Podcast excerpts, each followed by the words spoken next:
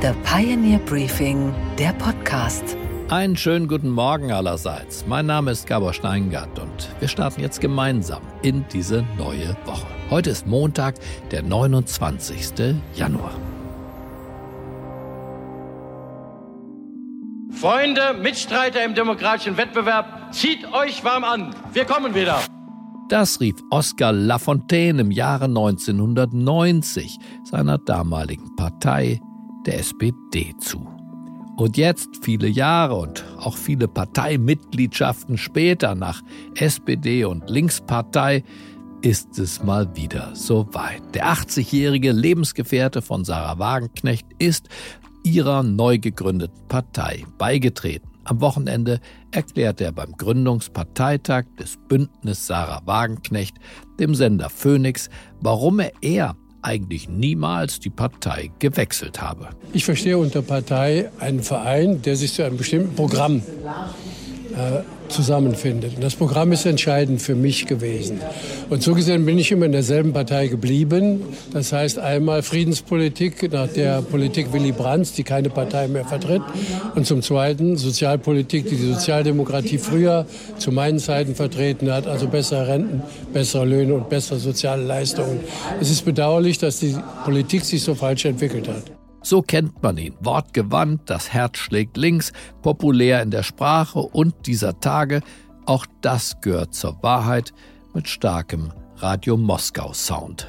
Die Ukraine ist, entschuldigen Sie, dass ich da widerspreche, kein souveräner Staat mehr. Ohne das Geld und die Waffen der anderen Staaten könnte sie so nicht weitermachen oder existieren. Deshalb entscheidet, was die westliche Seite angeht, im Wesentlichen die Vereinigten Staaten darüber, wie es weitergeht oder eben nicht weitergeht. Lafontaine bleibt bis heute eine Ausnahmeerscheinung in der deutschen Innenpolitik. In der Sozialdemokratie stieg er auf in den 80er und 90er Jahren zur Parteigröße, schlechthin Ministerpräsident des Saarlandes, SPD-Kanzlerkandidat, das war 1990, wo er dann für aus heutiger Sicht stattliche 33,5 Prozent sorgte. Und dann 1995 ein weiterer Höhepunkt seiner Karriere. Er putschte den etwas lendenlahmen Rudolf Scharping als SPD-Chef weg und bat dann den Geschassten um freundlichste Unterstützung. Parteifreunde unter sich. Ich weiß um die Schwere der Verantwortung. Ich weiß, dass ich darauf angewiesen bin, dass alle hier vorne mich unterstützen. Und ich weiß, dass ich darauf angewiesen bin, dass Rudolf Scharping mit mir so zusammenarbeitet, wie ich versucht habe, in den letzten Jahren mit ihm zusammenzuarbeiten. Ich bitte.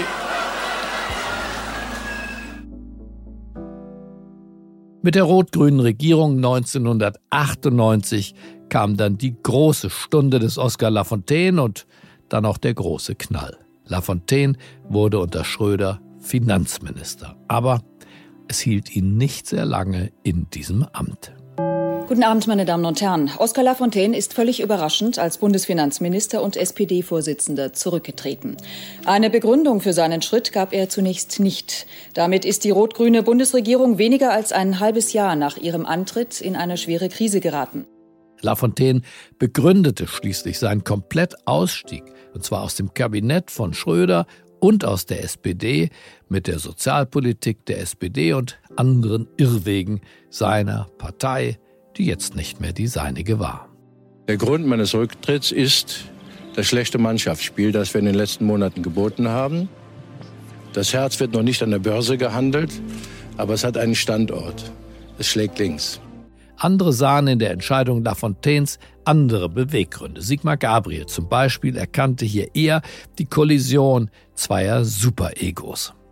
Es ging sicher auch um politische Auseinandersetzungen, was die Finanzpolitik angeht, beispielsweise. Aber für uns sah das eher danach aus, dass da zwei Alpha-Tiere auf einem begrenzten Spielfeld keinen Platz füreinander fanden. Und dann ist es ein bisschen wie beim Heinländer. Es kann nur einen geben.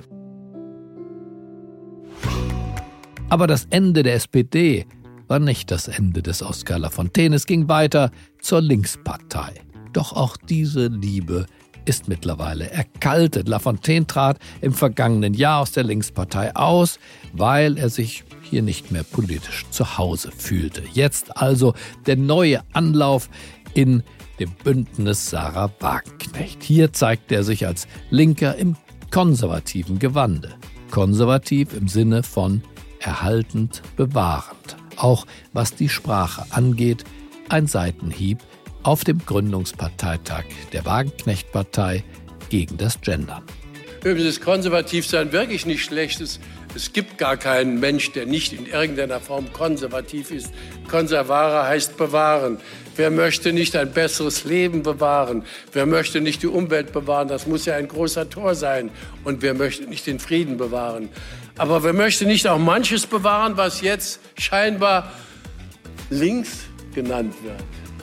Ich möchte zum Beispiel unsere Sprache bewahren, weil ich der Auffassung bin, dass eine linke Partei die Sprache des Volkes sprechen muss. Wir lernen. Oskar Lafontaine ist der ewige Nomade der deutschen Politik, immer unterwegs. Der Weg scheint das Ziel zu sein. Oder wie Konfuzius uns lehrte, wer ständig glücklich sein möchte, muss sich oft verändern.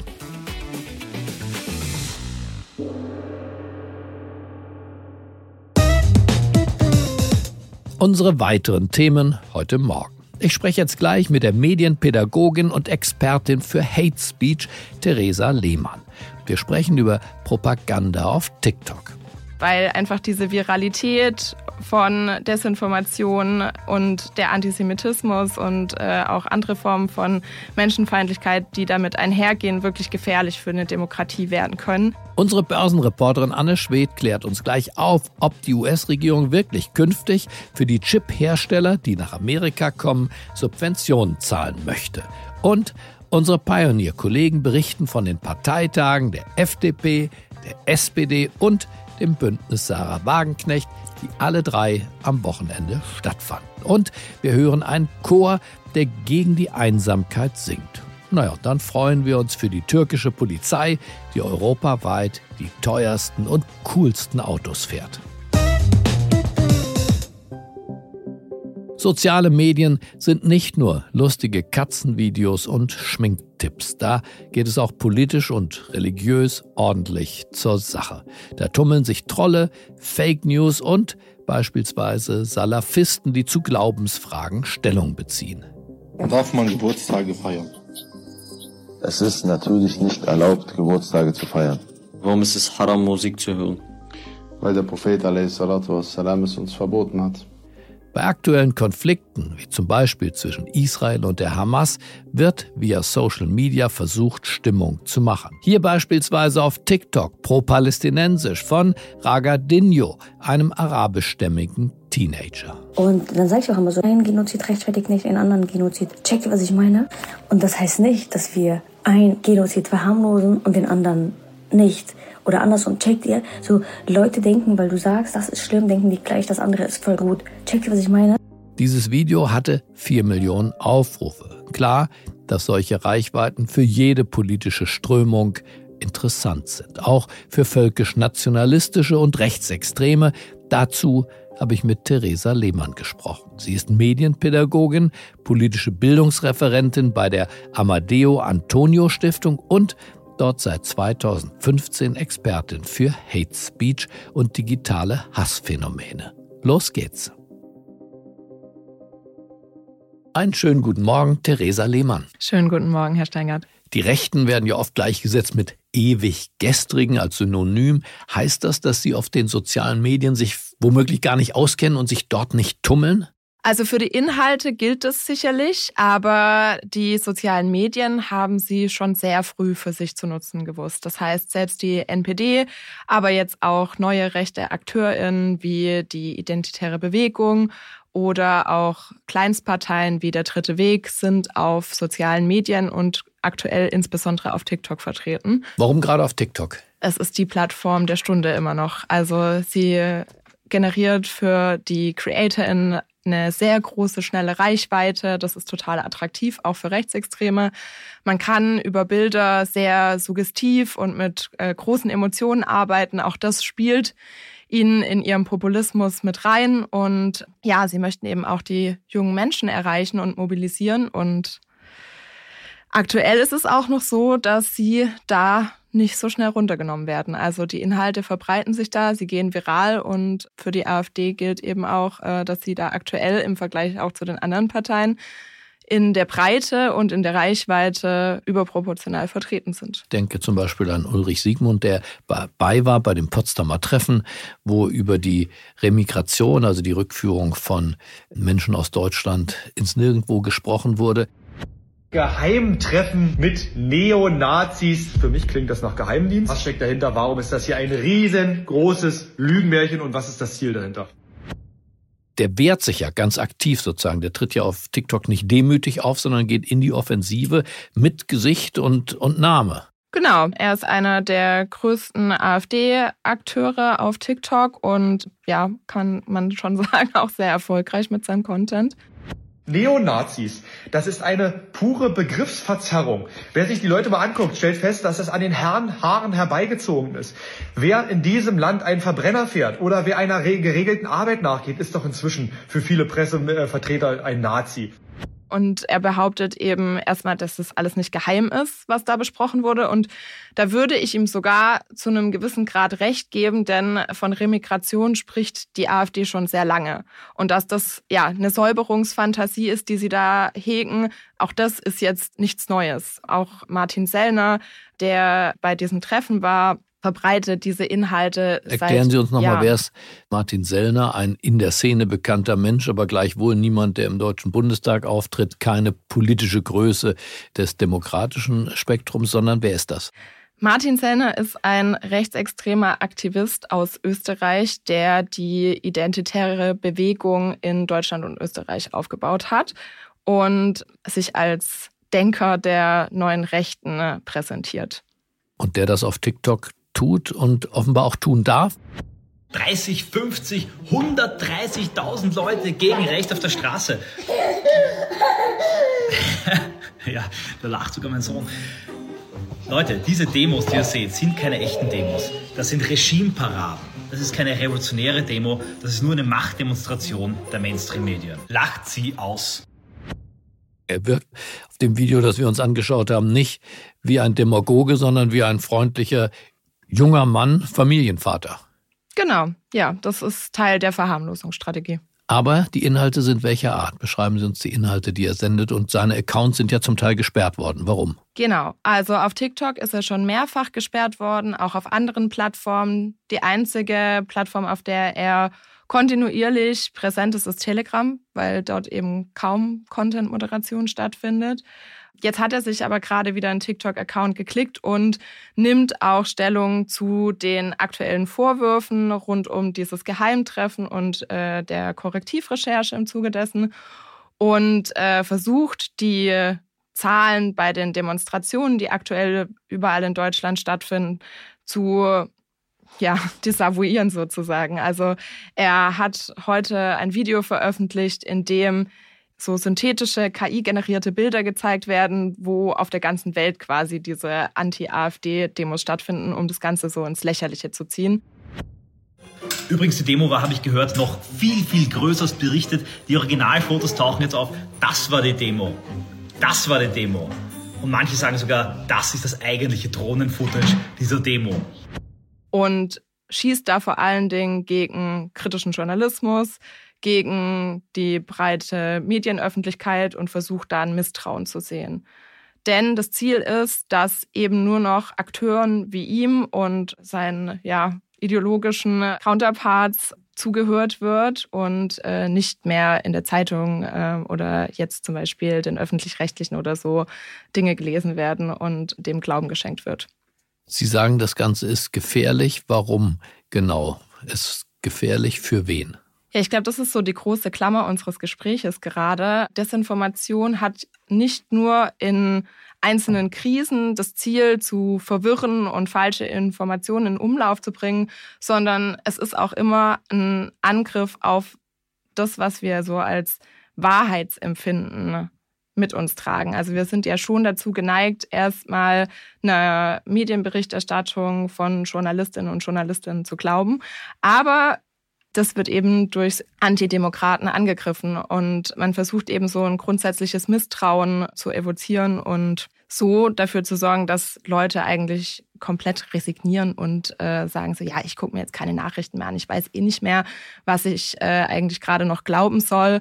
Und das führt zum einen zu einer Politikverdrossenheit im schlimmsten Fall, aber das führt eben auch dazu, ja, auch für eine kritische Medienberichterstattung, die ja auch wirklich äh, wichtig und notwendig ist, gerade in solchen Zeiten, schwerer ist durchzukommen. Was würden Sie machen, äh, wenn Sie entscheiden dürften, wenn Sie den einen Joystick in der Hand hätten? Würden Sie sagen, Plattformen wie TikTok schließen, verbieten? Ist das Ihre Schlussfolgerung? Nein, ich glaube, das wäre zu einfach. Also man muss es ja auch so sehen, es ist. Oder gehört das zu einer freien Gesellschaft dazu und müssen wir vielleicht ein bisschen resilient ist so ein Modewort, aber eben zwischen Gut und Böse, wie wir das ja im Alltag auch gelernt haben, zwischen Gut und Böse zu unterscheiden, müssen wir unterscheiden, was ist Satire, was eine Übertreibung, was eine Verfälschung, was ist Propaganda, sozusagen, dass wir unser eigenes Radarsystem am Beispiel TikTok schärfen? Also ich glaube gerade jetzt mit Blick auf nach dem 7. Oktober würde ich schon sagen, dass die Gefahr nicht zu unterschätzen ist. Also ich weiß, es wird meiner Berufsgruppe eh nachgesagt, dass wir immer so ein bisschen alarmistisch sind und das stimmt vielleicht auch. Wie nennen Sie denn Ihre Berufsgruppe? also ich bin Medienpädagogin und politische okay. Bildungsreferentin. Mhm. Aber es ist wirklich schlimm gerade, was wir sehen. Dass die Hamas sagt, sie möchten Juden in Israel auslöschen und den Staat für sich haben, darüber wird nicht gesprochen. Worüber wird gesprochen? Palestine, Palestine, wipe those tears from those saddened eyes. Palestine, Palestine, Jannah waits for your innocent lives. Weil einfach diese Viralität von Desinformation und der Antisemitismus und äh, auch andere Formen von Menschenfeindlichkeit, die damit einhergehen, wirklich gefährlich für eine Demokratie werden können. Ein Verbot ist aber keine Antwort darauf. Ich würde sagen, dass ja, wir brauchen mehr Medienkompetenz und wir dürfen nicht vergessen, dass das so die Lebenswelt junger Menschen ist. Und das wäre so, als würden wir sagen, der Jugendclub muss weg. Und ähm, ich glaube, das können wir den jungen Menschen, insbesondere nach all den Krisen und während Corona zum Beispiel, so sind sie jetzt ja auch nicht gerade gut weggekommen. Und äh, die Klimakrise schwebt über uns allen. Und äh, also ich glaube, es ist gerade nicht einfach, ein junger Mensch zu sein. Vielleicht müssen und, wir den Jüngeren auch mehr zutrauen. Sie sind jünger, ja. aber vielleicht nicht dümmer als wir. Das glaube ich auch nicht. Also ich denke auch, dass sie durchaus in der Lage sind, äh, auch Abstand zu TikTok-Videos durchaus auch hinzubekommen. Aber Desinformation appelliert an Emotionen, es appelliert an ein Gerechtigkeitsempfinden im Falle vom Nahostkonflikt. Das heißt, sie wollen die Guten sein und bekommen dann vielleicht gar nicht mit, für was sie da instrumentalisiert werden, auch, weil ihnen dafür auch der Kontext und das Wissen fehlt. Aber ja, da gibt es einiges zu tun. wie Sie hören. Und ich bin da ganz zuversichtlich, da auch weiterzumachen und halte die Plattform auch für einen wichtigen Bestandteil für so eine Präventionsarbeit, ehrlich gesagt. Also ich würde sie auf keinen Fall verteufeln, fände ich fatal. Aber ja, wegschauen äh, ist auch keine Option. Wir müssen das schon ernst nehmen, was da gerade passiert. Ernst nehmen, bewusst hinschauen und dem hat ja auch unser Gespräch gedient. Ich bedanke mich für diese Aufklärungsarbeit. Vielen Dank, Frau Lehmann. Vielen Dank für das Gespräch. Und was, Gabor, ist eigentlich heute in der Hauptstadt los? Da spricht der politische Betrieb über die drei großen Parteiereignisse vom Wochenende. Da war zum einen der Europaparteitag der FDP in Berlin. Mit dabei war unser Pionier-Politikchef Christian Schlesiger. Guten Morgen, Christian. Guten Morgen, Gabor. Hallo. Christian, die FDP-Spitzenkandidatin für diese Europawahl heißt Marie-Agnes Strack-Zimmermann. Die ist ja immer auch rhetorisch, würde ich sagen, für eine Überraschung gut. Hat sie denn geliefert? Ja, Gabor, sie hat geliefert. Sie hat ihre Themen angesprochen und sie hat auch andere Themen angesprochen. Ursula von der Leyen war ihr persönlicher Gegner. Weniger von der Leyen wäre mehr Freiheit, hat Strack Zimmermann gesagt, Ursula von der Leyen würde dieses Europa in den Wahnsinn bürokratisieren. Das waren ihre Worte. Und man müsse auch zum Beispiel darüber nachdenken, ob man Ungarns Staatschef Orban das Stimmrecht entziehen könne, diesem alten Anti-Europäer. Ihre finalen Worte waren, es lebe Europa. Dafür gab es für Strack-Zimmermann Standing Ovations und 90 Prozent der Delegiertenstimmen. Interessant. Am Wochenende haben ja in deutschen Städten wieder sehr viele Menschen gegen die AfD demonstriert. Hat das denn bei der FDP und insbesondere in der Rede von Christian Lindner eine Rolle gespielt? Ja, das hat eine Rolle gespielt, sowohl bei Strack Zimmermann als auch bei Christian Lindner. Lindner hat gewarnt vor einer Gefahr für die Demokratie. Er hat Parallelen gezogen zur Machtergreifung der Nazis 1933. Zwei Monate vor der Machtergreifung hat man im bürgerlichen Lager ja noch gedacht, das würde alles gut ausgehen. Und später gab es dann die ersten KZs. Die AfD, so Lindner, tarnt sich auch gerade bürgerlich. Und dafür gab es dann eben auch den stärksten Applaus. Die AfD ist ein wichtiges Wahlkampfargument für die FDP im Europawahlkampf geworden. Die FDP verkauft sich als Bewahrerin und Behüterin der Freiheit. Ja, vielen Dank, Christian. Und damit gehen wir weiter zu unserer Kollegin Laura Block, denn sie war beim Europaparteitag der Sozialdemokraten. Einen schönen guten Morgen, Laura. Guten Morgen, Gabor. Sag uns, wie war er drauf, der Herr Bundeskanzler? Ja, Gabor, ich würde sagen, dem Kanzler ging es schon mal besser. Wir haben hier plakatiert Deutschlands stärkste Stimmen für Europa. Irgendein Virus hat mir mitgeteilt, es müsste bei der Stimme noch ein bisschen nachhelfen. Er ist ziemlich krank und das hat man auch deutlich an seiner Stimme gehört, denn die war belegt und deswegen ist er auch direkt nach der Rede wieder nach Hause gefahren. Jenseits von Europa sind die Umfragewerte für ihn persönlich, aber auch für die Partei schlecht. Hat er darüber denn gesprochen? Hast du ihm da was anmerken können? Nee, überhaupt nicht. Und das kann ich ganz klar vorneweg sagen kein Wort von schwierigen Zeiten für die Partei und auch kein Wort von Streit in der Ampel. Die schwerwiegenden Probleme wurden komplett ausgeblendet, was ja irgendwie ziemlich erstaunlich ist. Denn hier geht es ja schon um ziemlich viel für die SPD. Sollte die Partei nämlich bei der Europawahl ein einstelliges Ergebnis einfahren, was ja gar nicht so unwahrscheinlich ist, wäre das für die anstehenden Landtagswahlen ein ziemlich schlechtes Vorzeichen. Ja, vielen Dank, Laura, für dieses Update vom SPD-Parteitag. Sehr gerne, Gabor. Und dann hat sich ja am Wochenende noch die Partei von Sarah Wagenknecht getroffen. Ja, was heißt hier getroffen? Gegründet. Der Gründungsparteitag fand statt.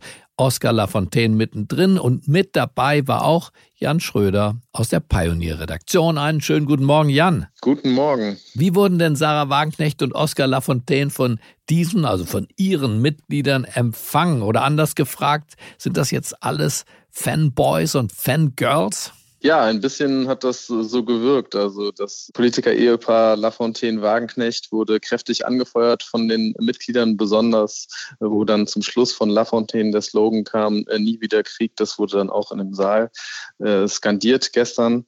Und äh, das war mit Sicherheit der Höhepunkt des Parteitags. Und was war Ihr rhetorischer Höhepunkt? Ja, als nochmal wiederholt wurde, dass die Ampelregierung die dümmste Regierung Europas sei, da konnte sich äh, der Saal äh, nicht fassen und äh, da gab es dann tatsächlich so großen Applaus, dass die nachfolgenden Worte von Wagenknecht erstmal gar nicht mehr zu hören waren. Okay, also eine ganze Partei auf zwei Personen zugeschnitten. Das kann natürlich dann auch schiefgehen. Konnte man denn an den Reden der anderen Differenzen unter den Mitgliedern erkennen? Das war wirklich schwierig zu erkennen. Also man hatte eher das Gefühl, dass es eine demonstrative Harmonie äh, gab dort. Also es gab weder Streit noch Zwischenfälle. Das Ganze war von vorne bis hinten straff durchorganisiert, durchorchestriert. Da gab es vielleicht unterschiedliche Akzente in den Themen. Ja, also Kandidaten, die dann eher die Kritik an den Corona-Maßnahmen in den Vordergrund gestellt haben oder die die Freiheit von Julian Assange gefordert haben. Aber alle haben sich hinter äh, die große Friedenslosung von Wagenknecht und äh, Lafontaine eigentlich da äh, vereinigt und haben keine Differenzen erkennen lassen. Na, dann bin ich gespannt, wie das weitergeht. Vielen Dank, Jan, am frühen Morgen für das Update. Vielen Dank, Gabor. Und was ist heute an den Finanzmärkten los? Da wird aktuell darüber gesprochen, dass Chip-Hersteller wie Intel in Magdeburg nicht nur in Deutschland von Regierungssubventionen profitieren, sondern auch in den USA. Angeblich gibt es jedenfalls solche Pläne. Ich denke, mehr dazu weiß meine Kollegin in New York. Ein wunderschönen guten Morgen, Anne. Guten Morgen, Gabor. Anne, sag uns, gibt es diese Subventionen für ausländische Chip-Hersteller, wenn sie nach Amerika kommen? Wer soll davon profitieren? Also bisher gibt's dazu tatsächlich nur Insiderberichte, die sagen, dass die US-Regierung wahrscheinlich in den kommenden Wochen Subventionen in Milliardenhöhe ankündigen wird. Und zwar sollen die Hilfen für führende Chip-Hersteller gedacht sein, wie eben Intel und auch TSMC. Allerdings sollen die Subventionierungen dazu dienen, den Bau von Fabriken in den USA zu unterstützen. Das haben zumindest Führungskräfte aus der Branche dem Wall Street Journal erzählt. Worum es bei dem ganzen Plan geht, ist, die Herstellung von fortschrittlichen Halbleitern anzukurbeln. Also Chips, die in Smartphones, künstlicher Intelligenz und in Waffensystemen eingebaut sind. Den Insidern zufolge können die Pläne sogar noch vor der Rede von US-Präsident Joe Biden zur Lage der Nation am 7. März bekannt gegeben werden. Die Wall Street wird darüber aber wohl heute auch schon spekulieren und das wird auch die Aktienkurse entsprechend beeinflussen. Und dann sag uns doch noch, was in dieser Woche für die Investoren an der Wall Street wichtig sein könnte. Also diese Woche ist echt was los an der Wall Street. Am Mittwoch gibt es den neuen Zinsentscheid der Notenbank. Die wird die Zinsen sehr wahrscheinlich stabil halten. Was die Anleger aber viel mehr interessiert, sind alle Details, wie es wohl weitergeht. Wird es wohl Andeutungen geben, ob es im März schon die ersten Zinssenkungen gibt? Oder sieht es eher nach Mai aus? Da werden die Anleger echt jedes Wort von Fed-Chef Jerome Powell genau analysieren. Am Freitag gibt es dann noch die neuen Arbeitsmarktdaten. Die werden auch zeigen, wie stark die Wirtschaft weiterhin ist oder ob es jetzt inzwischen Anzeichen gibt, dass die hohen Zinsen langsam wirken. Außerdem ist diese Woche eine ganz spannende Woche mit Blick auf die neuen Quartalszahlen. Da gibt es jetzt am Dienstag GM, UPS, Pfizer, Starbucks und vor allem auch Alphabet und Microsoft. Mittwoch ganz spannend Boeing, Mastercard und Qualcomm. Donnerstag die Tech-Giganten Amazon, Apple und Meta und Freitag dann auch noch ExxonMobil und Chevron. Also echt eine Menge los, Gabor. Okay, Gabor, und was hat dich heute Morgen wirklich überrascht? Dass die türkische Polizei jetzt mit richtig teuren Schlitten auf Verbrecherjagd geht. Ferrari, Bentley, Land Rover, Porsche und die neuesten Modelle der Marken Mercedes, BMW und Audi. Ganz offiziell gehören sie nun der Istanbuler Polizei. Berichtet Bild.de. Die Polizei in Istanbul drückt mit 23 neuen Luxusautos ordentlich auf die Tube. Sie kommen überwiegend aus der Garage eines verhafteten Drogendealers. Dessen Vermögen wurde nämlich beschlagnahmt. Und daraufhin wurden die Autos der Polizei feierlich übergeben, die sie nach einer entsprechenden richterlichen Anordnung in ihre Fahrzeugflotte integriert hat. Das sieht nicht nur cool aus und bietet sicher einen guten Fahrkomfort. Für die Beamten ein weiterer Vorteil ist natürlich, dass die Wagen ziemlich schnell fahren. Der Ferrari zum Beispiel bringt es auf 300 Stundenkilometer. Da kann kein Verbrecher mehr davonfahren. Jetzt wurden einige dieser Fahrzeuge in Istanbul vorgeführt zum Anschauen, zum Selfies machen und auch als abschreckendes Beispiel. Haltet euch an die Gesetze, will die Polizei sagen, sonst schaut ihr bald von außen auf euer Auto und innen drin sitzt ein Polizist. Coole Sache, finden einige und andere kritisieren die Aktion, wie hier im Weltspiegel der ARD. Bunları e, polis aracına çevirmek yerine bağışlayıp hani deprem bölgesindeki insanlara dağıtmak daha mantıklı olurdu bence. Dieser junge Mann sagt, man solle die Autos doch lieber verkaufen, das Geld spenden, zum Beispiel an die türkischen Erdbebenopfer. Es wurde aber anders entschieden, da liegt die Istanbuler Polizeiflotte jetzt mit Power auf der Lauer. Und was, Gabor, geht eigentlich gar nicht? Dass der Wohnungslosenchor aus Paris noch nicht die ganz große Bühne der Welt erobert hat.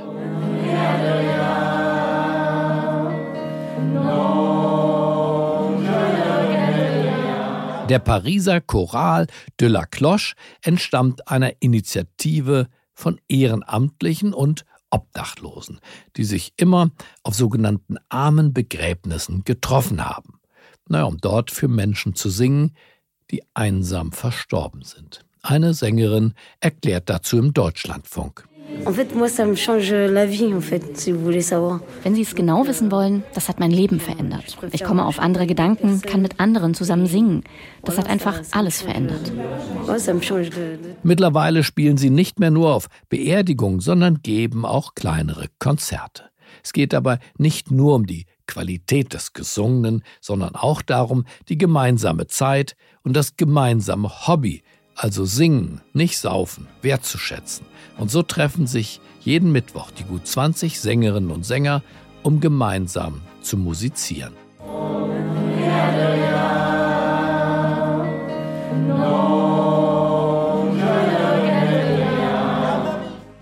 Es braucht diese Momente, wo man all seine Sorgen vergisst und beim Singen geht das doch am allerbesten.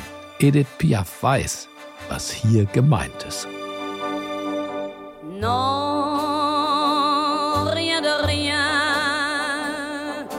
Non, je ne regrette rien. Ni le bien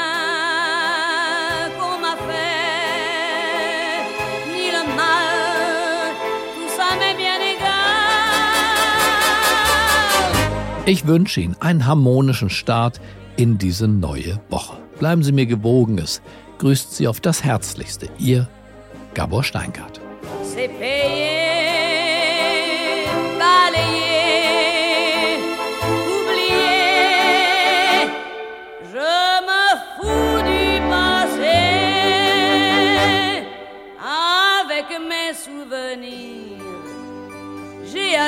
le feu, mes chagrins, mes plaisirs. Je n'ai plus besoin de balayer les amours avec leur trémolo, balayer pour toujours. Je repars à zéro.